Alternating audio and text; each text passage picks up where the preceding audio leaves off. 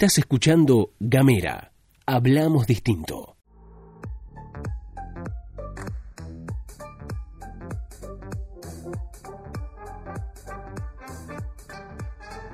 Sean todos bienvenidos a este nuevo podcast de De Jardines Ajenos. Estamos en el búnker central de Gamera Producciones trayéndoles a todos ustedes en el día de la fecha una, un nuevo capítulo. En el día de hoy me acompaña el señor Pedro Otero. Pedro es un bon cultural, un tipo que viene, si tendremos que intentar definirlo a Pedrito, voy a hacer un, mínimo esfuerzo para intentar hacerlo. Eh, Pedro viene de El Palo del Rock. Yo pienso en Pedro y Pedro es eh, un tipo atravesado por la cultura rockera. Me parece que en términos eh, ideológicos, en términos culturales, es un tipo que encuentra sus grandes referencias en ese movimiento que ya lleva por lo menos casi más de 50 años, ¿no? Generando contenidos de toda índole, no solamente musicales. Em, Pedro, ¿cómo estás? Muy, pero muy bien, la verdad, este, muy contento de estar aquí en, Gamera Producciones.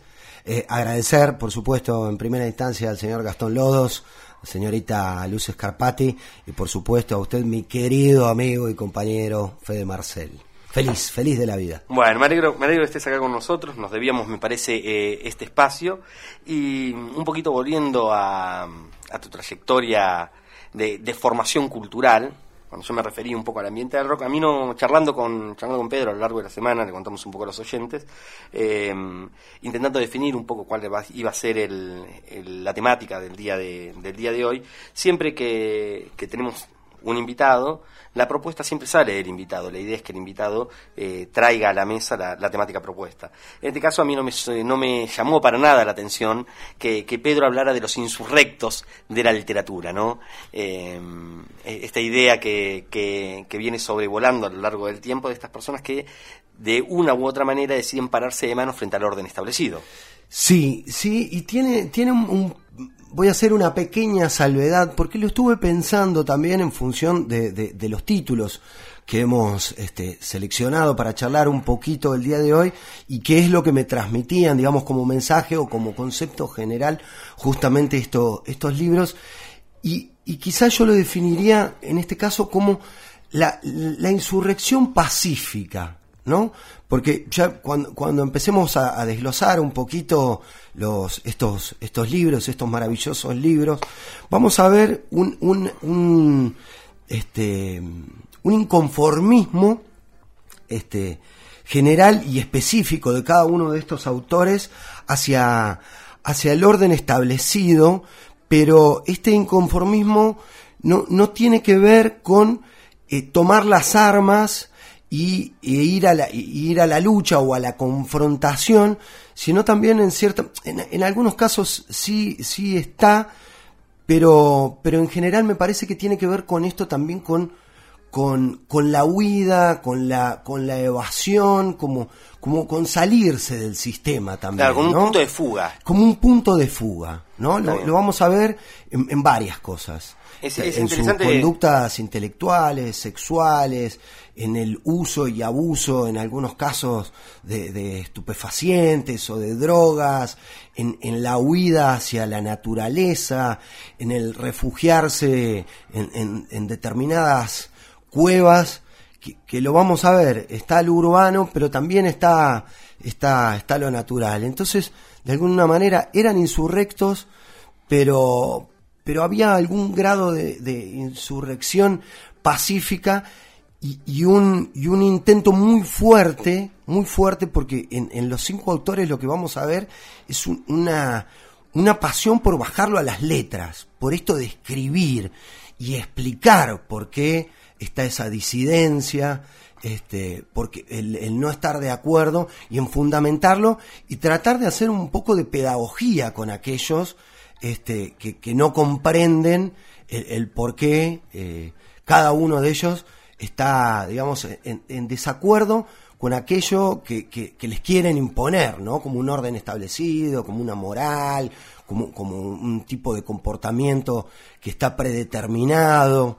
Eh, creo sea, que viene un poco por ahí. Está bien, digamos, eh, son aquellos que de repente se, re- se rebelan, digamos, frente a los pactos sociales, porque de alguna manera lo que el Estado viene a, sim- a simbolizar, digamos, lo que el Estado viene, viene a ofrecer son una serie de normas de conducta.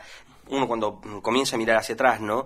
Las, las primeras civilizaciones en el origen, eh, el ordenamiento del Estado tenía una característica casi clerical, digamos, ¿no? Sí. Un- Una serie de leyes, digamos, bueno, no se roba, no se mata, no se viola, eh, Y lo punitivo cuando eso no se cumplía. Claro, ¿no? bueno, O sea, ahí volvía sobre la ley del talión.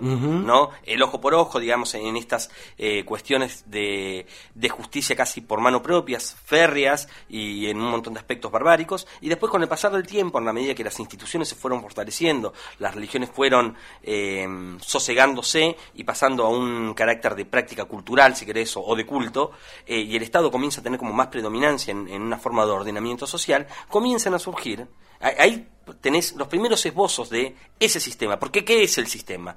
El sistema es una especie de entelequia, ¿no? Eh, el sistema es un conjunto de ideas que sobrevuelan eh, y están aquellos que se paran frente a eso. Hoy por hoy nosotros podemos decir que el sistema es el sistema capitalista, si, si, si uno tendría a, a pensarlo a grosso modo, ¿no? Sí, sí. Y el cuestionamiento es, es a eso, es a ese orden estamos puntual. hablando de un sistema económico, a esta altura también social Claro. y cultural, que se impone prácticamente en la totalidad del planeta. Entonces, este, estoy totalmente de acuerdo. Y si uno comienza a hacer hacia atrás, digamos, uno puede rastrear tal vez los orígenes, digamos, del, del, del capitalismo, ahora con, una, con, una, con una especie de maquinaria como muy bien aceitada y, muy difícil de, de vencer y de correrse, porque es muy difícil también el, el- el- el capitalismo lo que ha terminado estableciendo, digamos, es, es una cooptación, digamos, de todo orden, desde el simbólico, el semiológico, el concreto y el real, de, y interrelacionar eh, entre las personas, digamos, que, que también adquieren características de casi de mercadeo en la actualidad, ¿no? Sí, y que no se cuestiona también, ¿no? Claro. Ha, ha- ha logrado ser tan fuerte y, y la, la infiltración en el imaginario, en la cabeza de, de todos los ciudadanos de- del mundo, es, es como, no se cuestiona, ha logrado que se entienda el comunismo como algo malo o negativo, pero no, no, no, no permiten la crítica de que el capitalismo también es malo, No, no, y es- negativo. es- es feroz, voraz. eh, eh, es vo- voraz, ambicioso, y, y te digo, el comunismo fracasó. Bueno, el, el capitalismo también, a pesar de que ha conquistado el planeta y es un- una ideología incuestionable, ha reventado ambientalmente al planeta, ha exacerbado los individualismos, ha exacerbado la cuestión de la valoración de la propiedad privada, el dinero, la rentabilidad, el éxito, la acumulación de, de cosas Y por éxito- encima de todos los otros valores solo para que el 1% de la población mundial este, eh, concentre casi la, la- la- la totalidad de las riquezas del planeta y la mitad del planeta tenga hambre. En el medio de todo tenga esto. hambre, Sí, sí, sí. ¿no? Digo, esto es Esto un es, digamos, en- contraste en- tan fuerte. Y además, pero- que no se cuestiona. Eh, y además eh, tiene, tiene una cuestión de, de características fácticas, pues digamos, lo que vos contás es real. Pero el éxito también del, capitalismo es que eh, ha trascendido solamente, no, eh, ha trascendido las, barreras de la propia realidad y se ha transformado en una supra realidad, porque termina de alguna manera afectando hasta el carácter eh, espiritual, digamos, de, la raza humana. O sea, la contaminación, digamos, el éxito de, ese propio sistema, lo encontramos en cada uno de nuestros pequeños gestos cotidianos y de interrelaciones con el otro. Pero el capitalismo tiene, por lo menos, si uno comienza a pensarlo, mm, comenzás a rastrear un poco hacia atrás, yo que sé, llegamos sobre finales del Renacimiento, tal vez donde comienzan a despuntar eh, algunos hechos concretos que después van a derivar en este eh, eh, en este sistema masivo que, que hoy es el que es el que es el dominante. Antes de eso existieron pre-sistemas capitalistas, porque siempre el, el capitalismo se ha ido mejorando a sí mismo ¿no? a lo largo de la historia, y también cuando comenzamos a bucear hacia atrás, cuando comenzamos a ver hacia atrás, comenzamos a ver, por supuesto, eh, tipos que de antemano, pues, digamos la cuestión, el, cu- el cuestionamiento digamos del sistema capitalista tiene sobre su, punto álgido, digamos, sobre la segunda mitad tal vez del siglo XX, vamos a ver algunos autores y demás. Pero también rastreando hacia atrás, vas a encontrar personas, vas a encontrar sujetos, vas a encontrar eh, escritores, artistas y demás, que de alguna manera también eh, fueron preanarquistas, si querés, en, en, en, el cuestionamiento a ese propio sistema. Yo qué sé, no sé, podemos llegar a pensar tal vez en, eh, en ese mm, personaje buenísimo, buenísimo, buenísimo que era eh, Diógenes de Sinope, ¿no? Estamos hablando allá del 412 antes de Cristo, más o menos, que es cuando, cuando nace. No nos lega a él, por supuesto, una obra escrita. Fue un discípulo del último discípulo de Sócrates, ¿no? Eh, y lo que nos queda de él, digamos, un recordatorio de vidas de grandes filósofos que escribe otro Diógenes, un Diógenes posterior, que va a ser una compilación, digamos, de los hechos de este, de este mismo personaje. Este personaje abogaba en aquel entonces, en la Grecia helenística, en la Grecia clásica, en una Grecia que era un imperio, un, imperio económico, un imperio cultural, un imperio en expansión. Bélico también. Bélico también, ¿no? Por supuesto. Sobre todo con Esparta, ¿no? Como, como punta de lanza.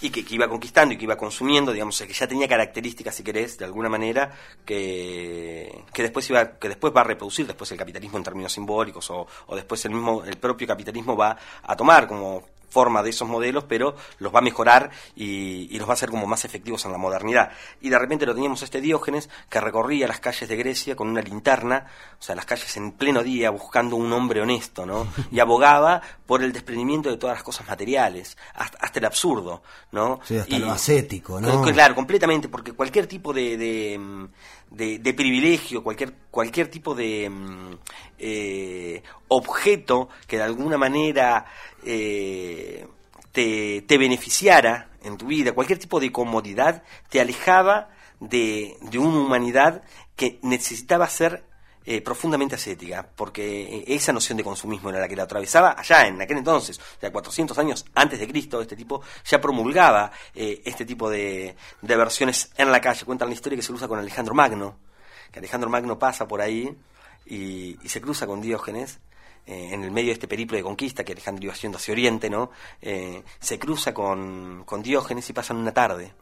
Y están los diálogos registrados, o sea, ¿no? Por, por cronistas de aquella época, y lo que Alejandro dice es, si no fuera Alejandro me gustaría ser Diógenes.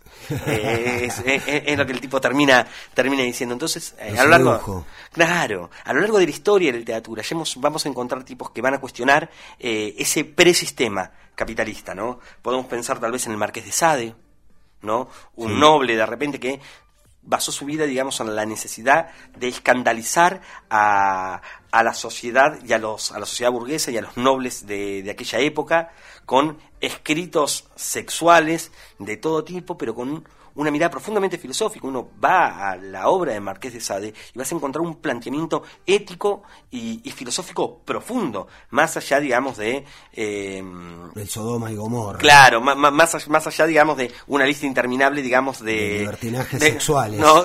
y, y, de prácticas sexuales con, con el cuerpo humano. Eh, en, en Sade, digamos, el libertinaje sexual era en realidad secundario, o sea, era la consecuencia de una revisión moral sobre los estatutos de una sociedad que les decía cómo debía ser y él se rebelaba en contra de eso, ¿no? Sin duda, sin duda, y, acá vamos a ver eso, ¿no?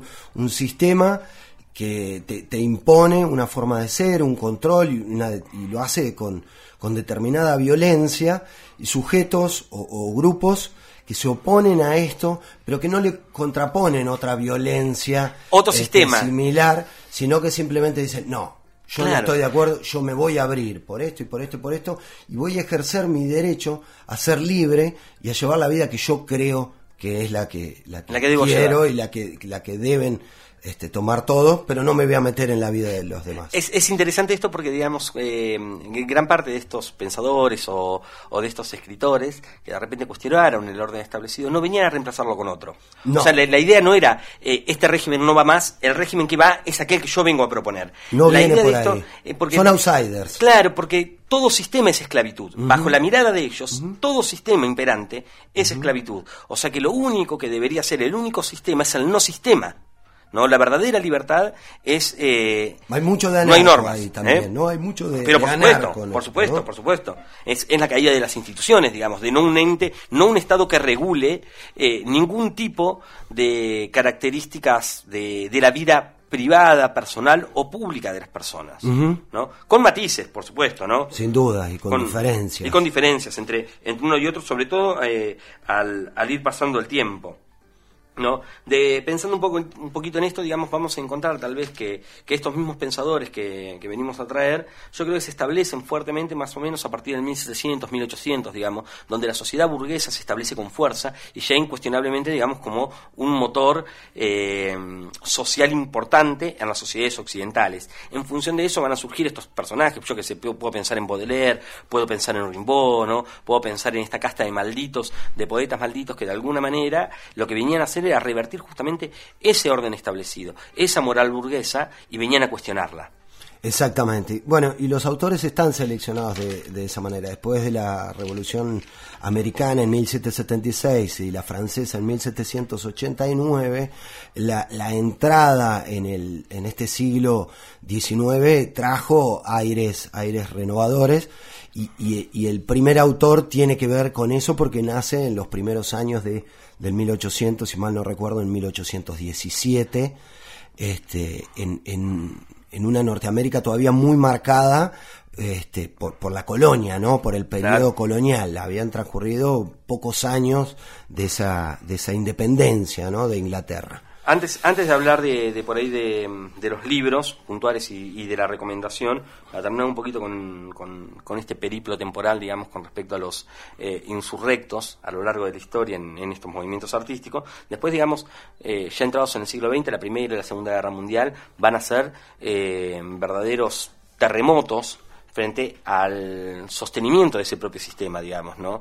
Eh, el sistema va a tener dos, dos embrionazos muy, pero muy fuertes, digamos, porque el propio sistema te decía que la utopía estaba a la vuelta de la esquina, estaba llegando, ¿no? Y de repente tenías la Primera y la Segunda Guerra Mundial, y esa confianza que era, que a lo largo del siglo XVIII, del siglo XVII, y durante algún periodo del siglo XIX había sido con una fe inquebrantable, de repente comienza a torcerse y comenzamos a ver movimientos claramente eh, revolucionarios en el planteo. Podemos pensar en el dadaísmo, en el surrealismo y fuertemente, digamos, como, como corriente política en el anarquismo, ¿no?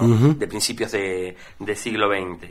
Entonces, un poco los autores que nosotros venimos a, traer un poquito hoy sobre la mesa, a lo largo de, ficciones y de ensayos y demás, vienen a hacer eh, un poco este recorrido, vienen a, a, cuestionar justamente eh, este capitalismo eh, más aceitado, este capitalismo moderno, si queremos, que tal vez no es el mismo que vivimos hoy, porque tenemos eh, la globalización como principio, ¿no? Lo, lo hipertecnológico que nos atraviesa y demás, pero eh, no deja de estar en boga, digamos, el, cuestionamiento de algunos autores que vamos a estar charlando eh, en el día de hoy. Cuando vos recién hablabas un poquito, que me, que me contabas que tu primer autor es norteamericano, ahora lo vamos a nombrar y vas, vas si querés, podés abrir con ese.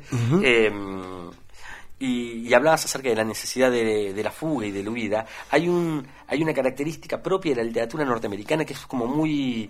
Eh, yo creo que es un poquito natural. Uno podría pensar que es irónico. Yo creo que es eh, eh, natural que ocurra. O sea, por fuera de lo irónico, a mí me parece que es una causa eh, natural del propio sistema que ellos promulgan. Pues si pensamos, digamos, en el mejor exponente en términos eh, ideológicos o económicos, digamos, del capitalismo, es, es eh, casi obligatorio pensar en Estados Unidos como el, el baluarte de, de, estos valores ¿no? y de este sistema. Y sin embargo, la literatura norteamericana está atravesada, como, nosotros, como la nuestra está atravesada por civilización y barbarie, como bueno, cada, cada, país ¿no? tiene eh, un tópico que lo atraviesa. ¿no? En Estados Unidos es la fuga, en Estados Unidos es la huida, es salir por fuera del sistema. Uno piensa, por ejemplo, en Huckleberry Finn o en Tom Sawyer, las obras de Mark Twain. Ellos dos son dos pibes que son dos salvajes, digamos que no pueden establecerse dentro de, eh, los límites de una sociedad eh, conservadora y puritana, ¿no? Y deciden huir y huyen al lejano oeste, ¿no? Eh, en el lejano oeste donde el Estado no está, donde la libertad es posible. O sea, retoman el Mississippi, recorren el Mississippi huyendo de estos focos eh, urbanos y culturales, sobre todo, y, se van a lo salvaje. Es Into the Wild, que es un poco bueno la, la película dirigida por John Penn, ¿no? También que, que retoma un poquito eso. Había pensado mucho en eso y, justamente, pero justamente, el primer autor tiene que ver con eso y, tiene que ver justamente, no, no es casualidad que, que, sea norteamericano, es... es eh, una consecuencia tal vez del propio sistema, ¿no? Que termine produciendo. Es probable, casi, casi como los tiroteos de, Bowling for Columbine o, cualquiera de los otros, ¿no? El, el, el sistema ejerce una presión tan fuerte que fractura al sujeto, que termina respondiendo de forma este, azarosa e irracional con, con agresiones que no, no tienen un, un sentido o una fundamentación, y ni siquiera una fundamentación clara. Simplemente es, es como una especie de, de, hay una saturación tan grande que, que, lo que sobreviene después es, es, un vómito, es una expulsión que es incontenible, ¿no? ¿Eso? Ya no es la náusea de Sartre, Claro. sino que es- No, no es se cosa, transforma en- en- en un vómito para tratar de exorcizar es- esa eh, presión abrumadora del sistema, ¿no? O locos, o, o- o matando gente, o matándose a sí mismo. Eso y además, y- o, o en la creación de ficciones que hablen todo el tiempo de fuga. Claro. Uno, uno de repente va, por ejemplo, eh, autores como Ray Bradbury, vos ves, agarrás y pensás en Crónicas Marcianas. Crónicas. Marcianas es la huida, es sí. la huida a otro, a otro planeta. Sin es duda. una frontera, solamente en la frontera se puede encontrar esa libertad. Hay un De la capítulo... libertad perdida, ¿no? Claro, porque digamos es donde no está regulado. Hay un capítulo muy lindo en Crónicas Marcianas donde los primeros que se suben, digamos, a estos colectivos cósmicos, estos cohetes que van a eh, llevar las, las migraciones a Marte, digamos, los primeros colonos humanos en Marte, es la población negra. Claro. Los negros abandonan a la población blanca norteamericana Claro. porque no queremos más estar con ustedes. Sin duda. Nosotros vamos allá y masivamente migran y dejan eh, y, y hay un sentimiento de, de orfandad que, que refleja muy bien Bradbury en esto. Hay un, hay un laconismo, digamos. El- Los, blancos comienzan a notar que han perdido eh, algo importante en el camino. Y sin embargo, los negros tienen razón al huir, porque ellos nunca les hicieron sentir parte de esta cuestión. Un día sin mexicanos, ¿no? Claro, bueno, hay, eh, hay algo ahí, uno piensa por ejemplo también en, en Moby Dick, esa gran obra, eh, en ese gran Quijote norteamericano, y, y en Moby Dick también está la huida. Sí, sí. Eh, en- Moby Dick la huida es el mar, Sí, es sí. El salvajismo, es en el mar no hay eh, Estado, en el mar no hay eh, regulación de ningún tipo. Es la caza frenética, digamos, es una vuelta casi, digamos, a un estado de eh, libertad prestado. Bueno, pensaba en, lo- en los inmortales de Borges también, ¿no? Esos este, seres primitivos, este, escondidos en esa caverna al final de ese río interminable que descubre este, este explorador y que en verdad eran los inmortales. Que habían entendido todo y se habían despojado absolutamente de todo. para Incluso de la racionalidad, desnudos, claro, incluso la eh, racionalidad. en el barro y, y- y refugiados en, en cuevas apenas excavadas. Y eso tiene que ver con Henry David Thoreau. Este, este americano que ahí a principios del, del 1800, famosamente conocido por haber escrito El Walden o La vida en los bosques, hijo de, de unos padres escasamente puritanos, a pesar de la época que tenían una, una fábrica de lápices que logra estudiar en lo que eh, era una incipiente escuela de Harvard, todavía no, no era esa, lo que es hoy en día la institución tan, tan famosa, que se hizo muy amigo de Howard Thorne y de Emerson, y que eh, era un tipo muy, muy inteligente y, y muy perpicaz, lo, nombran como, como trascendentalista, pero la, naturaleza y la deidad entendida de, un- de una forma eh, mucho más, más libre, que estaba en contra de la esclavitud, siendo norteamericano, y que estaba en contra de la guerra contra México, que se puso del lado mexicano, o sea, ahí ya vemos un tipo, evidentemente, con un grado de independencia y de autonomía de su sistema en el cual él forma parte, es americano, pero que dice, no, yo esto no, y que termina eh, no pagando unos, unos impuestos, escasos impuestos, eh, y lo meten preso por esto, porque eh, no es solo que no los había pagado, sino que se negaba a pagar Claro, los claro, impuestos, claro. porque él creía que eran eh, inmorales, injustos que le cobraran esos esos impuestos. Finalmente una tía termina pagándolos y sacándolo, incluso eh, a pesar de que él dijo que no lo pagara, que se iba a quedar preso ahí hasta que demostrara que él tenía razón.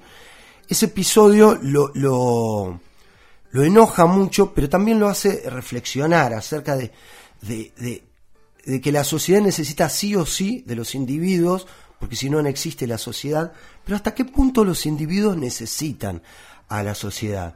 Gastando algo así como un dólar con 40, compra una pala, cable, eh, alambre, clavos y no sé, y, no me acuerdo qué más, no mucho más que eso, huye al bosque, excava en una ladera de la montaña un espacio de apenas 3 metros por 2 con 50, lugar que todavía puede visitarse, que está conservado ahí en, eh, cerca del noreste, digamos, al, norte de Washington, más cercano al límite con Canadá, todavía está, es, hay una réplica de, ese lugar que puede visitarse, y se hace una cabaña y vive allí solo durante dos años, para ver hasta, dónde él puede estar consigo mismo y valerse por sus propios medios para garantizarse el refugio, la vestimenta, el calor, la alimentación y a su vez su propio sustento eh, eh, mental y espiritual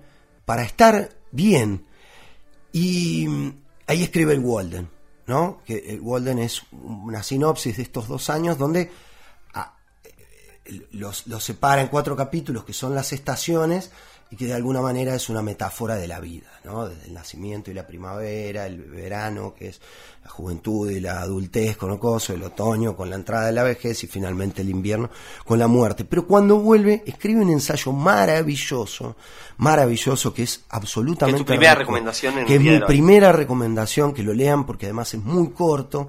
Suelen venir en las ediciones del Walden, suele venir eh, eh, anexado este título también, porque es muy cortito, que se llama Acerca del deber de la desobediencia civil, donde él, eh, digamos, interpela a los demás para, para, que se rebelen ante ese orden establecido y sean libres y se puedan valer por sí mismos y por el contacto con la naturaleza que está alienado a través de no solo de los gobiernos, sino de, eh, de las ciudades mismas, ¿no? que son el reino de lo artificial.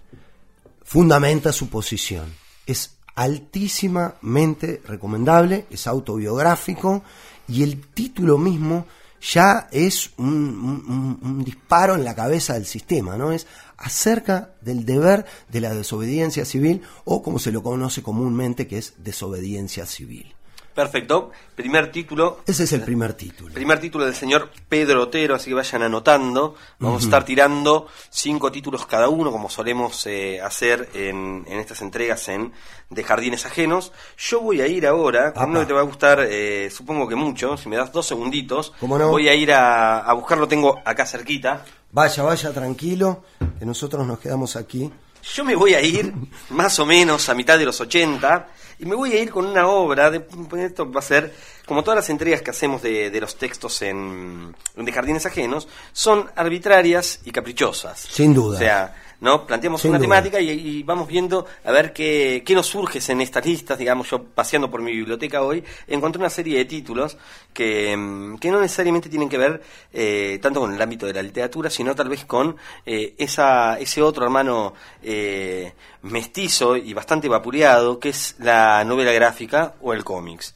Hay altísimos eh, escritores, altísimos escritores que no tienen nada que envidiarle a tal vez a los mejores exponentes de, de la prosa, eh, de las prosas universales. Ah. No, no, no, con, eso no, eh, no, no creo que cuando uno dice Alan Moore, Neil Gaiman tal vez, nada, piense, digamos, en un género desprestigiado y grandísimos autores, ¿no? Y las ficciones que, prometen eh, y que escriben y que generan son maravillosas. Voy a ir con una que es una de mis preferidas, una obra escrita por un loco, por un iconoclasta, por un tipo que sería como la contrapartida o, o, el lado B de la cara de Moore, que se llama Grant Morrison.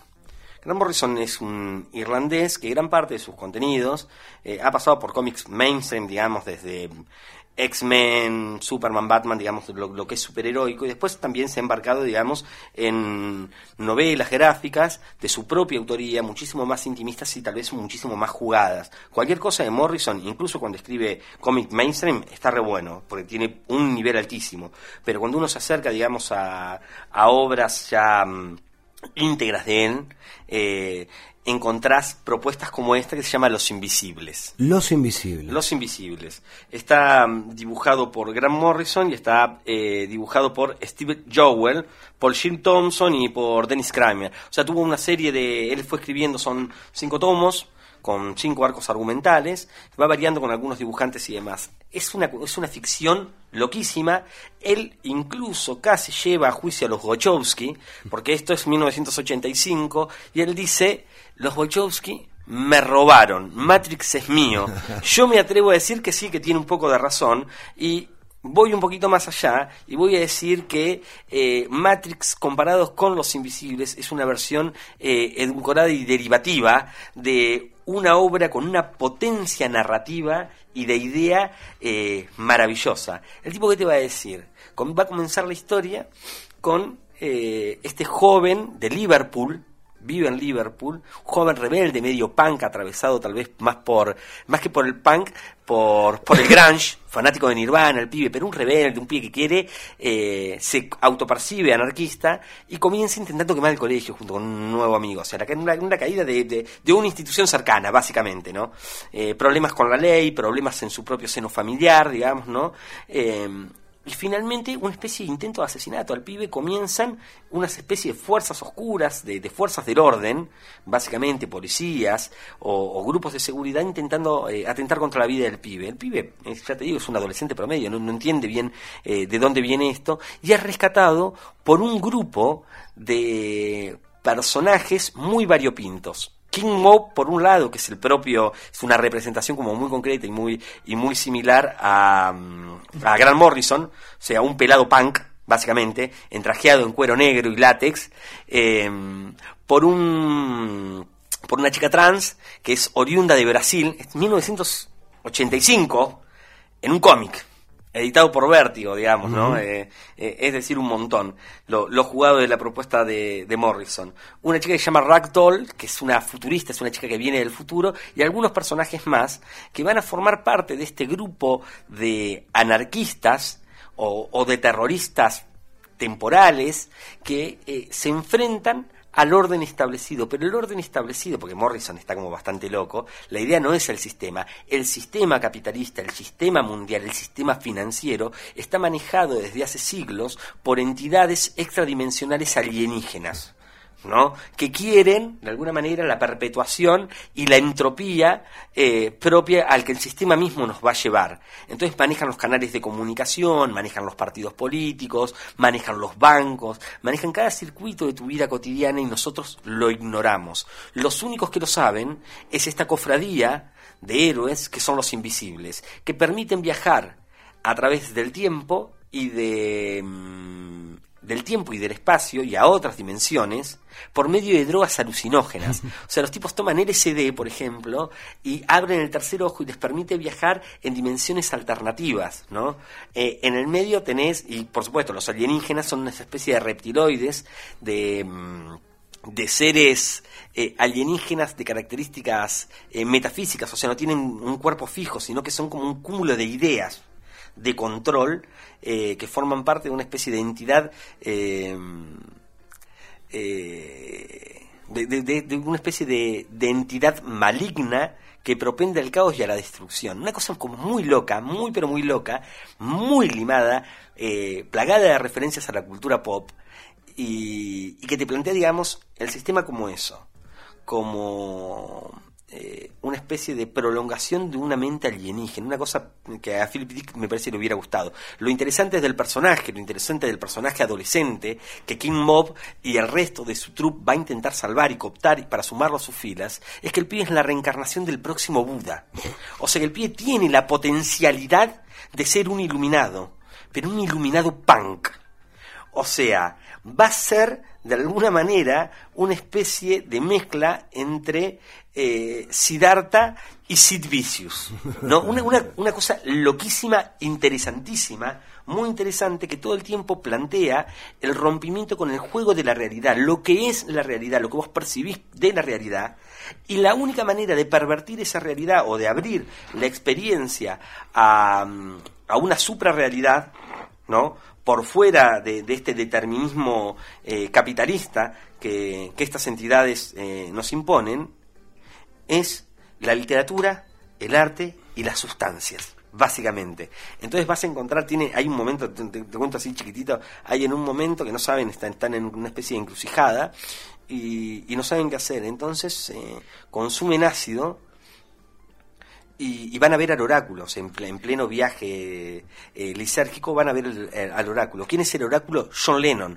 John Lennon consumió tanto ácido a lo largo de su vida que después de la muerte a manos de Chapman subió a una especie de realidad superior donde es un em, oráculo lisérgico donde recibe, digamos, aquellos que vienen de, experiencias de sus, viajes. de sus, viajes. y el tipo les va contando de alguna manera aquello que viene, va abriendo las cabezas de aquellos que vienen. Ese como detalle. Después en el medio hay 10.000 cosas, es una obra imprescindible si, si les interesa, si, si les gusta, digamos, esta idea de los iconoclastas, de los rebeldes y demás. Es eh, una obra poco conocida, además, yo cada vez que puedo la, la recomiendo porque me parece eh, vamos maravillosa. A ¿eh? Vamos muy, pero muy lindo. Porque no, la verdad que no lo tengo. No soy muy de. Le, lo, le vamos a meter, ¿eh? No, no, no es le una. Vamos a meter. Es interesantísimo, interesantísimo. Es una obra que la, la leí hace muchos años y me enamoré, pero profundamente. Bien, y me has dado el pie, este, más que para el segundo, que lo voy a hacer medio rápido, si a usted le parece, para después meterme de lleno en el tercero de los autores, este, que está sumamente vinculado con esto que acabas de decir. El segundo libro que voy a recomendar también es un libro muy corto y mezcla, les diría yo, en partes iguales, lo, mm, el ejercicio literario de la ficción, el ensayo y la historia eh, concreta. Y es nada más y nada menos que de Norteamérica saltamos a, Francia y el gran Antonin Artaud, ¿no?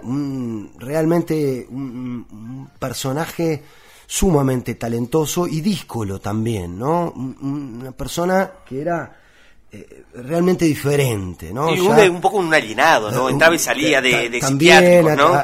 sí, ha tenido innumerables inconvenientes y escribe eh, eh, un libro que está muy bueno que se llama Heliogábalo o el anarquista coronado, que relata la una historia real de un emperador romano lo que había nacido en Siria, o, en lo que sería hoy Siria o Irán, que era parte del imperio romano en aquel entonces, todavía un imperio romano realmente muy, muy, muy fuerte. No recuerdo cómo, cómo, deriva la cuestión de que asesinan al emperador vigente y él eh, pasa a ser el, siguiente emperador.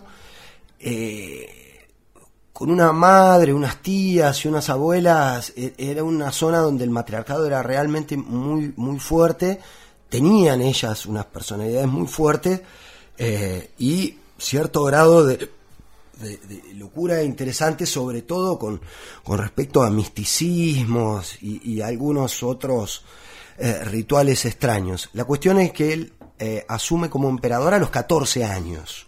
Muy chiquito. Muy chiquito, eh, y, con la rosca política de Roma de aquel entonces iba a durar nada. En un en un en un momento realmente complicado no conocía a Roma él o sea que viaja miles de kilómetros para asumir como emperador en Roma eh, y entra con una carroza con una estatua de algo así como 12 metros de alto que transporta en una carreta que hizo traer esa obra de arte desde Siria que es un gran falo gigante, un pene, el, dibujito que hacen los nenes en el pizarrón de los dos huevos con el pene.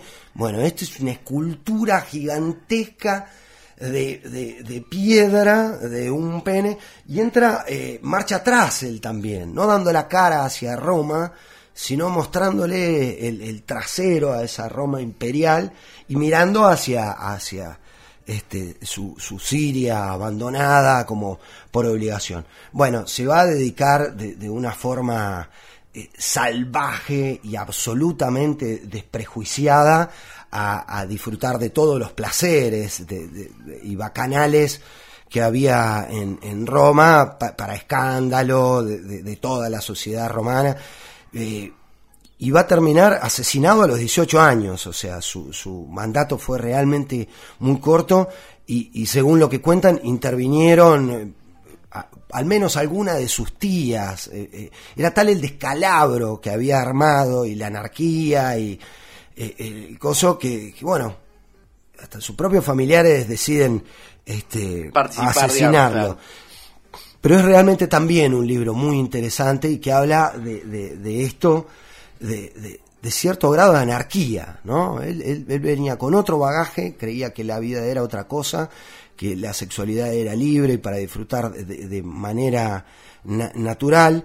Y, Roma, que de todas maneras se permitía varias licencias, este, vio horrorizada, ¿no? Eh, Cómo, cómo- cómo transcurría el mandato de este, de este muchacho de Heliogábalo, que no recuerdo qué nombre se puso como emperador. Heliogábalo fue conocido mucho más adelante. Esta es la Y- segunda recomendación, y tiene que ver con, con, con el mismo Artaud también, ¿no? La, la- la libertad, la anarquía y la locura. Ahí, eh, él escribe después otro ensayo muy bonito, muy hermoso, eh, Artaud, el de Van Gogh, el suicidado por la sociedad, que digamos, donde los él también... También. Digamos, lo de Artaud es... el título del de Van Gogh es impresionante, El suicidado por la sociedad. Es hermoso. ¿No? O sea, Sí, ya- da, ya- da ya te una una vuelta. Ya te- te de rosca impresionante. Y, y hablábamos esto recién de Norteamérica, ¿no? La presión sistémica es tan, tan fuerte que no es que te suicidas, sino que te mata el sistema. Perfecto. Vamos con ese. Yo me, me voy a ir con uno que seguramente a vos te va a gustar mucho. Eh, yo voy a hablar un poquito acerca de esta obra maravillosa que tuvo una versión fílmica muy conocida con Benicio del Toro y con Johnny Depp. Con Johnny Depp y bajo la dirección de Terry Gilliam, uno de mis preferidos. Eh, vamos a estar hablando de Fear and Loathing en Las Vegas, Miedo y Asco en Las Vegas del señor Hunter Thompson. Ha traído uno de mis libros favoritos, de uno de mis autores favoritos. Hunter Thompson es, es un animal. La película, la verdad es que está realmente muy bien. Terry Gilliam logró eh, un resultado muy, pero muy acabado. Y, e hizo una gran película, película que vi 78 veces, que recuerdo cuando fui al estreno, en todavía estaba estudiando en, en Capital Federal, este, y fuimos con, con unos amigos ahí a, a ver el estreno maravilloso momento de locura y eso. El libro es aún mejor. O sea, en, en la película, que está, repito, a mi gusto está muy bien la película. Sí, pero la película pero se por queda- Una cuestión de síntesis, dejó algunas cosas de lado. Y lo que pasa es que la película no te puede narrar el monólogo interior del personaje. Lo lindo de Thompson, eh, sobre todo, a- además de, eh, por supuesto, digamos, lo, lo pintoresco, digamos, del, del- de la situación donde ellos... Eh, Desopilante, eh, claro, ¿no? digamos... Ya eh, entramos en lo delirante. en lo- embargados, digamos, en un viaje de todo tipo de, de sustancias alucinógenas, van a la ciudad... A trabajar. a trabajar a, a- a la ciudad... eh, cubrir un gran rally de motos. pero, pero y además en la ciudad menos preparada para un viaje ácido, digamos, la estimulación sensorial que te plantea Las Vegas te genera, digamos, Una un mal viaje, olvidate. un mal viaje casi asegurado, que es lo que va a aparecer, digamos, pero eso es, por un lado, el eje principal, pero también es un poco lo anecdótico, porque lo que en realidad termina haciendo Thompson es en esos periodos de locura y de lucidez a lo largo de un mes encerrado en Las Vegas consumiendo sustancias, es un análisis descarnado de la sociedad norteamericana, del duda. propio sistema, de su lucha contra las drogas, de mm, la creación de sus propios ídolos, de las relaciones interpersonales, de las libertades y, de la propia esclavitud que el sistema mismo propone. Es, fue eh, además un libro interesante porque si bien Thompson pertenece, digamos, a esta corriente contracultural de principios de los 60 en Estados Unidos, eh, que, que venía justamente a, a- a poner en jaque, digamos, los valores de, de la sociedad de los 50 y de los 40 norteamericanos bien conservadora, también es cierto que Thompson a lo largo del libro eh, es crítico con el propio movimiento que le da luz. O sea, él se detiene un momento y sí dice, eh, en los 60 el, el hipismo fue una estupidez, nosotros no lo vimos, fuimos ingenuos. Lo que yo te estoy contando es que yo he visto la cola del dragón. y, y la cola del dragón no es con buena onda, con que se no vamos a ganar a fuerza de buena voluntad y de energía positiva. Eh, eh, esto es más terrible, el dragón nos ha devorado. Eh, entonces Thompson no es solamente una especie de anacoreta o de profeta en su propia tierra, donde el tipo gritándole a los cuatro vientos, sino que tiene un poco de sorno, un poco de ironía y, un poco de mirada con cero... Eh, prospecto de eh, condescendencia sobre sí mismo, digamos, ¿no? Eh, es un tipo muy lúcido, eh, a pesar de su falta de lucidez, ¿no? así que nada, es una obra maravillosa. Bien, y, fue una de mis, de mis posibles elecciones, pero traje a uno que es poco conocido y tiene mucho, mucho que ver con esto. Escocés él, vivió en París, donde adquiere un hábito este, irreemplazable hacia la heroína y termina este, radicándose en los Estados Unidos, más o menos por esta época y siendo muy influenciado también por los beatniks, por el surrealismo, por el dadaísmo, y es eh, lamentablemente bastante poco conocido, gran autor, gran autor, se llama Alexander Trotsky, o Trotsky, eh, y escribe un libro que se llama Libro de Caín. Y y, tiene un cruce muy interesante entre lo que sería un, eh, un Kerouac, un William Barrow, un Hunter Thompson, el personaje principal, con mucho de autobiográfico, Nechi. Eh, ¿De qué año es el libro, eh, más o menos? yo creo que debe ser del 62 o, por ahí. Está ahí entre finales de los 50 y principios de los 60. Creo que se editó en 1970 específicamente, ¿no? Eh, pero, pero él lo había escrito algunos años antes. Y, y, también un outsider, se va a vivir a un barquito en un puerto sucio y vive, vive una vida anárquica en la ciudad, de, de, pequeñas este, delincuencias, de, eh, de, pequeños encuentros sexuales esporádicos abajo de puentes o en oscuros galpones, con marineros o con cualquiera eh, de, pequeños robos para, para, para poder comprar. Bueno, hay algo de burros ahí, ¿no? Hay, mucho de burros. Por supuesto, lo quería, eh, lo pensé, es uno de mis autores favoritos, pero eh, me parece que Trochi merece eh, un reconocimiento y ser leído, porque no es tan conocido como, como Thompson, como Kerouac, como, como el mismo Barrows, este, y que, vale la pena. Todos, eh, Young Adam. Eh, ¿Formaba parte, digamos, de, del grupete? Sí, Amigote, digamos. pero también tiene algo de, de, Henry Miller y de, ser bastante cabrón, era escocés, digamos, eh, defensor de su homosexualidad, pero muy propenso a ir a las trompadas, digamos, no, no, no, no, no encajaba en, ningún arquetipo de cómo tenía que ser él, ¿no? Era un tipo muy grande, muy fuerte, que, que, había laburado en barcos, que había recorrido el planeta, digamos, no era ningún vulnerable, ningún debilucho, era un loco de mierda, que le chupaba un huevo todo lo que cualquiera podía decirle, y él hacía lo que se le cantaba, y se pasaba los días metido en ese barquito, tomando café, fumando marihuana y escribiendo, ¿no? Pero muchas de, sus escrituras tienen que ver con, con, lo nichiano también, ¿no? Con, cosas cortas para desenmascarar eh, eh, las grandes mentiras de, la sociedad y, del sistema. Ya el título del libro, el libro de Caín, dice mucho de eso, altamente recomendable entonces Alexander Trochi, Alexander Trochi o Trochi y, su libro de Caín. El tercer título de esto. Tercer título. Yo voy con el tercero mío. Voy a estar hablando de un libro bastante poco conocido también. Se llama La banda de la tenaza. Es de Edward Avey. Edward Avey escribe eh, este librito en más o menos 1974. Bien. Lo, lo voy a escribir. Eh, es un libro prácticamente humor. O sea, em, Edward Avey era una especie de eh, ecoterrorista.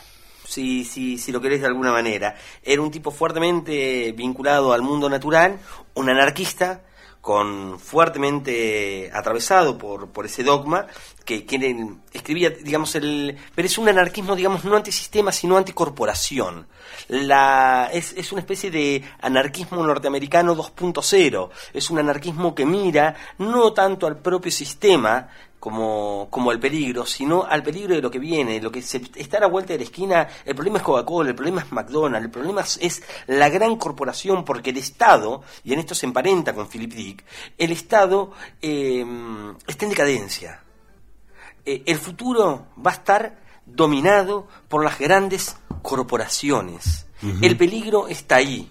El Estado es el peligro actual, pero el peligro que va a venir son las grandes corporaciones, o sea, las grandes corporaciones van a ser las que van a tomar las decisiones económicas, aquellas que van a digitar tu vida privada, tu vida pública. Él lo vio, él la vio, él la vio, también lo vio. Era, era premonitorio Hoy en día pasa eso. Claro, básicamente. Pensemos en corporaciones como pueden llegar a ser todo lo que es metadata, todo lo que es Facebook, Instagram, Twitter. Eh, pensemos en las grandes cadenas de comunicación. Pensemos tal vez en conglomerados como Clarín, como la Fox, que no solamente de, trafican información y te dicen eh, qué es lo que vos necesitas o no necesitas saber según su propio criterio y sus propios intereses, sino que además tienen el monopolio editorial. O sea que los libros que se editan o no se editan y que se difunden y que no se difunden, también pertenece al criterio de ellos que está rendido a sus propios intereses. Entonces, eh, Edward Avey vio esto en el 74. ¿eh? Es muy lindo, es además un libro con humor.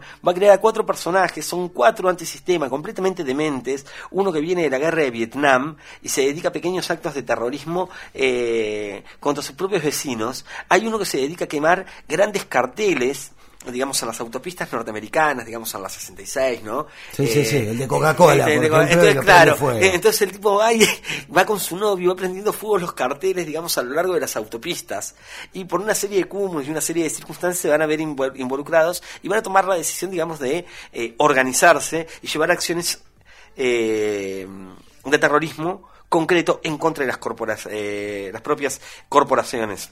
Eh, así que es un libro súper interesante, muy bien escrito y tan bueno y tan lindo y tan bonito que sedujo a un tipo como Robert Crumb para eh, hacerle la, los dibujos y el interior a cada uno de los capítulos de por lo menos esta edición que tengo yo, que es una edición muy pero muy bonita. Así que recomendamos mucho Edward Avey, La bandera tenaza o T Monkey Ranch Gang.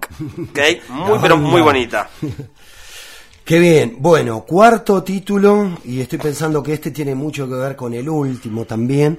Cuarto título tiene que ver con Japón y con un hombre que obtuvo un premio Nobel, Kensaburo Oe se llama, eh, este escritor japonés, y escribió un libro que es muy fuerte. Ya el título, que se llama Arrancad las semillas, fusilad a los niños, me encanta, es buenísimo el título. es un título muy muy fuerte y tiene que ver con este después de la Segunda Guerra Mundial, un, grupo de, chicos, de niños, entre unos 12 y 15 años, que quedan huérfanos eh, y, van huyendo, no me acuerdo si es de Nagasaki o de un lugar donde, donde hubo, digamos, el, el, el enfrentamiento armado, estuvo más más claro y su ciudad quedó destruida o no recuerdo bien ahora y, huyen, ¿no? Se van como a las montañas hasta que llegan a un pueblo, eh, este, este grupo de chicos.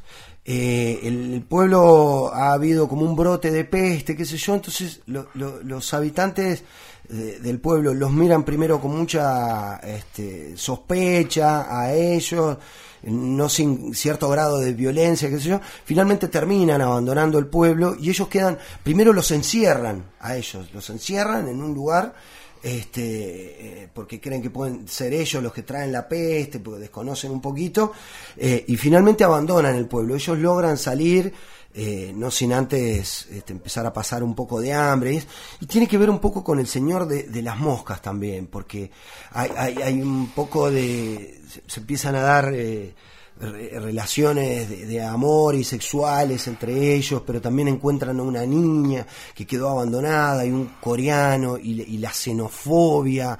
Es realmente un libro muy, pero muy interesante. Eh, después terminan matando a, algunas personas al coreano por esto de la, de la xenofobia. Es, realmente muy, pero muy, pero muy recomendable. La gente del pueblo finalmente retorna y ven en el caos en el que está sumido el, pueblo por todos los demanes que han, que han hecho estos muchachos, porque se, dedican a, vandalizar el pueblo, pues, al no tener control, al estar ofendidos porque los abandonaron, eh, digamos, todas estas cosas vandalizan el pueblo y cuando vuelven, eh, los ciudadanos están un poco enojados, pero también están preocupados porque las autoridades de Japón toman represalias contra los habitantes del pueblo por no haber cuidado a estos chicos, por haberlos encerrado y abandonado. Cuando puedan, léanlo, es realmente un libro maravilloso. muy fuerte. Muy fuerte. Muy fuerte, muy fuerte, digamos, el planteo. ¿eh? Digamos, es, es más visceral, es más crudo, pero tiene que ver con, este, con este cierto grado de, anarquía, libertad, libertinaje, locura, y cómo se mezclan todas las cosas. Arrancad las semillas, fusilad a los niños, libro de Kensaburo E, cuarto título recomendado. Yo para cerrar, y con este ya me despido en términos de recomendaciones, eh, me voy a ir con una obra, se llama V de Vendetta, es una obra muy conocida, muy pero muy conocida, sobre todo por su versión fílmica, digamos, hecha por eh, las hermanas Wachowski, producida por ellas, en realidad filmada por el primer cámara, creo que era... Eh, bueno, no, me acuerdo el nombre del cámara, que era McKean, una cosa así, que fue el primer cámara de Matrix, en realidad. ellas le hacen la producción eh, y él toma, digamos, como la posta, digamos, en, en la dirección.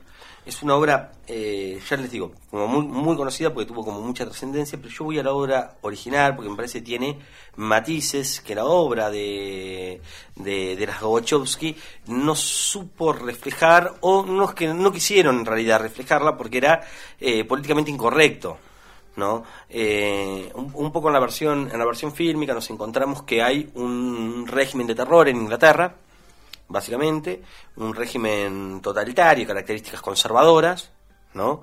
Eh, que ha justificado su llegada al poder por medio de un atentado, ¿no? O sea, eh, ocurre un atentado, eso le da, digamos, a, la, a esta a esta facción política una llegada al poder en la cual se van a terminar instaurando y van a generar una especie de teocracia de alguna manera, una especie de, régimen casi de características religiosas, conservadora, digamos, de fuerte control sobre la población y con muchas reminiscencias a 1984 de Orwell, ¿no? Básicamente por ahí pasa, por ahí pasa la, la, cuestión.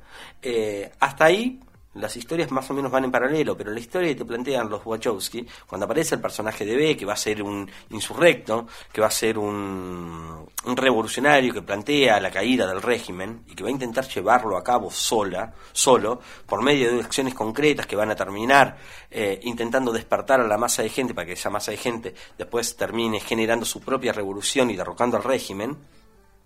Eh, en el libro tiene en la película tiene características libertarias, o sea, eh, el personaje va sobre un régimen para instaurar posteriormente una especie de, si querés, eh, democracia eh, popular.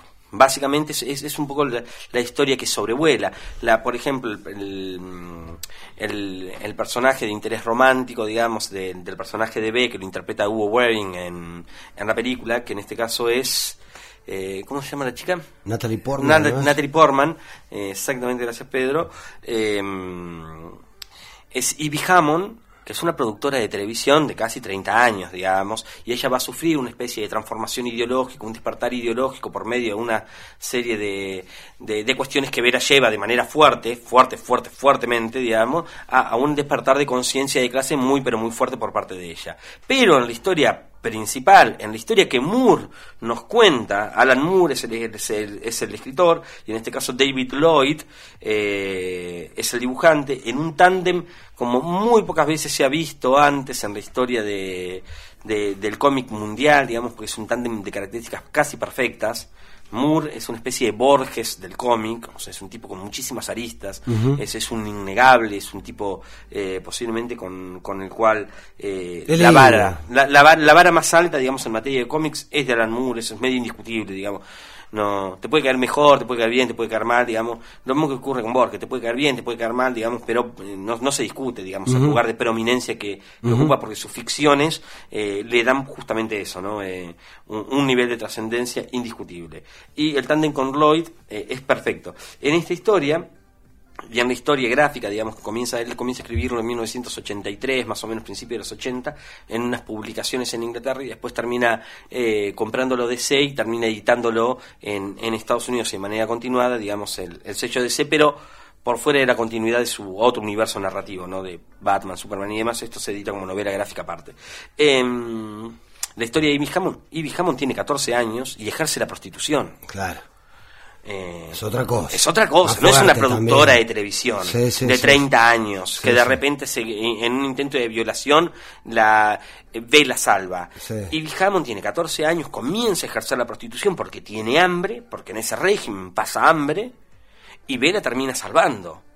Y, y la vinculación con B también es como toda la historia es un poco más turbia, más oscura, más adulta, en un planteo muchísimo más realista y por sobre todas las cosas en las características del personaje de B, que si bien sigue más o menos los derroteros en términos generales en la cinta fílmica de, los, de las Wachowski como en la novela de Alan Moore, la diferencia es fuertemente la ideología de B. B es un anarquista, no Claro. propone la caída de ese régimen para la instauración de una democracia. Claro. Quiere la caída de ese régimen para la instauración de nada. Sí, sí, sí, sí. Porque la única libertad es el anarquismo. Tiene unos monólogos maravillosos donde el personaje clama acerca del anarquismo. O sea, tiene. eh, es, es, casi una especie de, de ensayo libertario, digamos, lo, lo que, lo que Moore propone, digamos, en la figura de B. Con eh, un fuerte discurso eh, político eh, muy bien planteado y súper coherente con el devenir de la trama y con la realidad que la trama te plantea. Eh, entonces, nada. Lean B de Vendetta si tienen la oportunidad, lean la novela gráfica, no se queden con la versión fílmica, que si bien la versión fílmica no está mal, es una linda ficción, eh, pierde potencia. La obra de Moore es mucho más jugada, mucho más eh, fuerte, mucho más compleja en términos humanos. El personaje tiene como mucho más aristas y, y la visión política de Moore es como mucho más interesante que esa versión edulcorada y hollywoodense y, y de alguna manera eh, maniqueísta que, que, los Wachowski terminaron haciendo para el gran público. Lean A B de Vendetta de Alan Moore y David Lloyd. Es mi última recomendación. Cerramos con la tuya, Pedrito. Bueno, voy a pasamos por Estados Unidos, pasamos por Escocia, por Francia, por Japón. Voy a terminar en Argentina y un escritor eh, también lamentablemente poco conocido este, y poco valorado, que es realmente un animal cordobés, Juan Filioy, eh, que además fue abogado, fue juez durante veintipico de años en su vida, en los cuales no publicó, que tiene la particularidad de que todos los títulos de sus, de sus libros tienen siete letras eh, y era... Todos los libros tienen siete to- letras. todos los títulos de sus libros son siete letras. Háblame de Toc. Hablame de Toc. Un escritor realmente, pero maravilloso de la hostia. Yo creo que su antiporteñismo eh, le jugó un poco en contra para no dar ese salto a la, a la masividad. De todas maneras, eh, fue editado en vida y reconocido en vida. Este libro es de 1937. Eh, tanto Leopoldo Marechal como el señor Julio Cortázar se, se admitían confesos fanáticos de Filioy, lo, lo admiraban y han compartido en algún caso eh, muchas cosas con, con él, se conocieron, o sea, Cortázar lo, lo dijo en, en muchas oportunidades. Eh, voy a leer una cosita que dice noticias. No se busque un carácter agonal a esta deriva de fracasos, que se convierte en milicia astuta, yendo en viaje de turismo al ideal de los demás. Nadie asigne a su peripecia otra intención que un odio irreverente, vale decir, un amor desahuciado de esperanzas, caterva de aventureros sin fatiga. Su heroísmo en marcha no procura nada más que vencer a la muerte en la cercana dimisión de la vida. Juan lindo.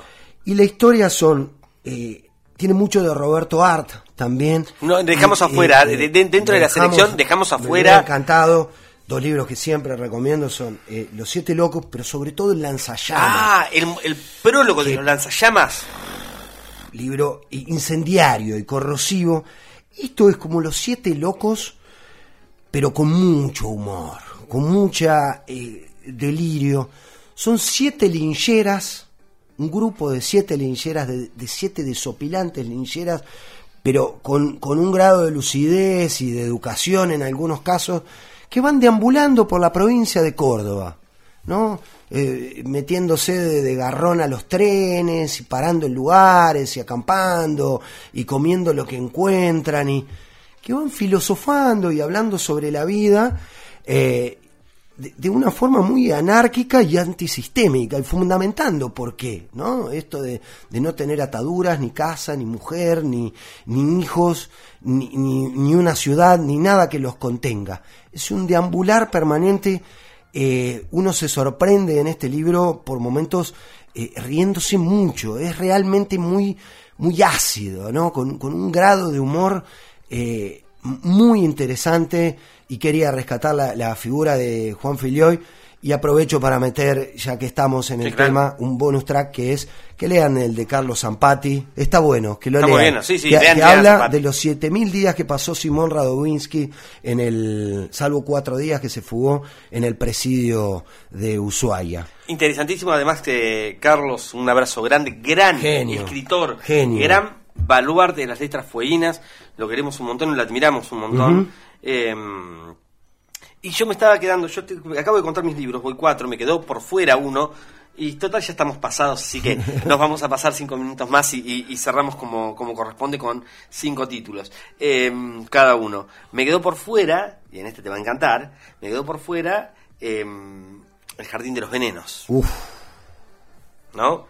Me, me quedó por fuera el jardín de los, de los venenos del enorme, enorme, enorme, enorme, gigantesco, eh, ese troglodita de las letras, ese anacoreta, ese limado gigantesco de Enrique Sims. qué Tipo- maravilloso sujeto. Pero, y además me imagino que a vos te cae muy simpático porque es bien de la cultura rock. O sea, pensar a Eh, Sims sin la cultura rock es, imp- es imposible. Es, es, es increíble. Tuve la suerte de entrevistarlo. Eh, previo a entrevistarlo, tomarme unas cervezas a las 10 de la mañana. Está vivo. Sims, ¿no? Estuvo Eh, muy mal de salud hasta hace... Yo la verdad que lo desconozco. No. Vivió en Chile durante mucho tiempo en la calle. Es una persona eh, que ha hecho de los excesos y, y- y de la libertad personal un culto hasta, hasta te diría, este, sumamente exacerbado.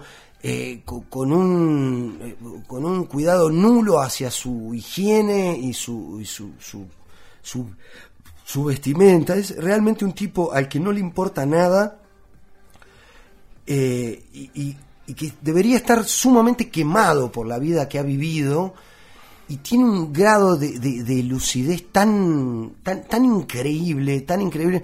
Yo recuerdo esa entrevista con, con mucha mucha alegría, ¿no? Eh, tomando ahí en el estudio, de, de- de- una locura. Pero realmente Enrique Sims, me saco el sombrero, alabado sea don Enrique, y, y también recomendable. Enrique Sims editó durante mucho tiempo Las Cerdos y Peces. Es creador, Era creador, y uno eh, estuvo vinculado a, a los redondos en su inicio.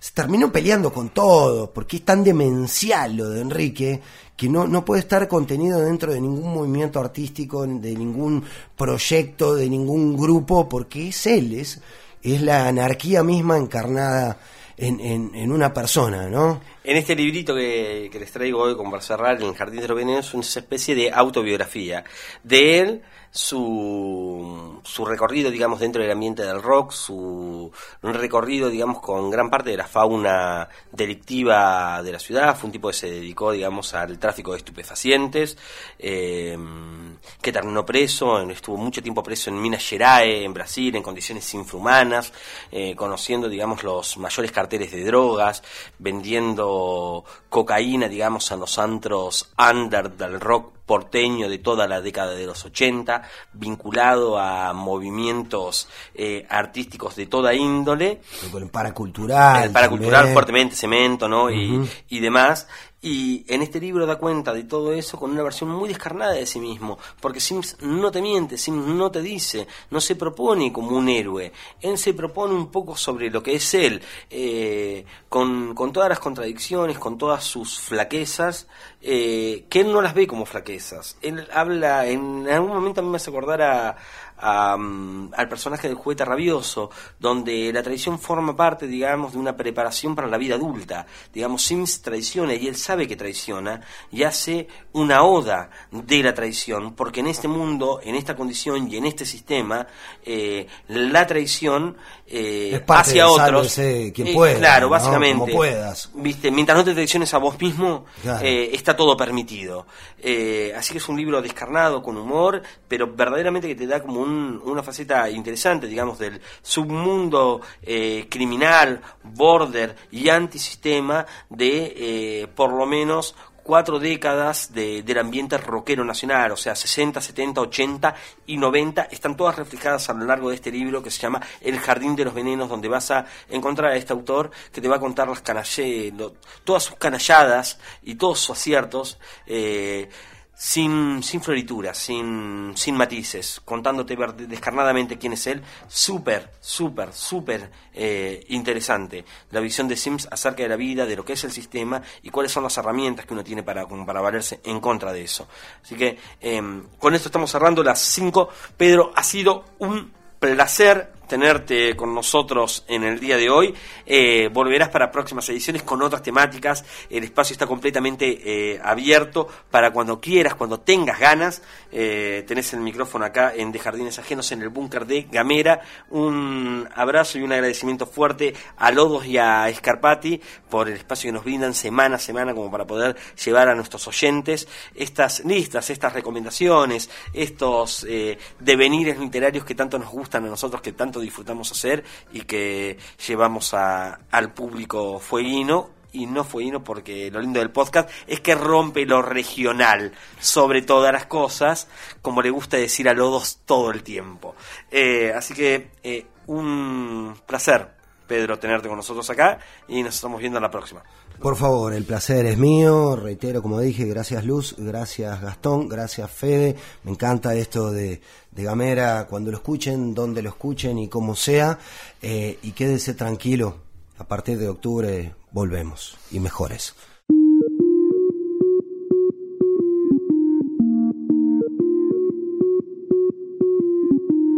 Compartí nuestros contenidos, ayúdanos a crecer. Gamera, hablamos distinto.